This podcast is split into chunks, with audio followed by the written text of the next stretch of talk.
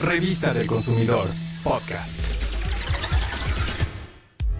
Es importante y urgente formarnos el hábito de brindarle a nuestra piel protección solar, porque en nuestro país cada año se diagnostican 130 mil casos de cáncer de piel. Sabemos que el organismo necesita recibir los rayos solares para asimilar la vitamina D, la cual ayuda a la absorción del calcio, un mineral esencial para la salud de los huesos. Sin embargo, demasiada exposición al sol puede causar cáncer de piel. Pasa la voz. Las estadísticas señalan que las mujeres menores de 40 años son las más afectadas por este padecimiento.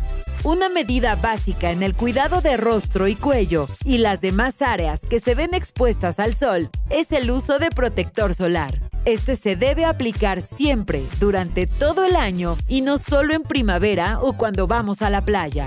No importa si vives en zona rural o urbana o si el día está nublado. Los rayos solares siempre llegan a nosotros, haya o no haya nubes.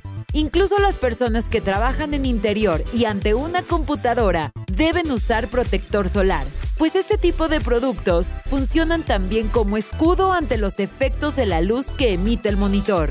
Para prevenir daños en tu piel, sigue estas recomendaciones. Evita la exposición al sol entre las 10 de la mañana y las 4 de la tarde. Si tienes que salir durante esas horas, extrema precauciones. Además del protector, debes utilizar ropa y accesorios que te protejan como gorra, sombrilla, sombrero y prendas de manga larga. No eches en saco roto esta información. Se calcula que solo uno de cada 10 mexicanos utiliza bloqueador solar y por eso es fundamental que más personas conozcan las medidas de cuidado de la piel.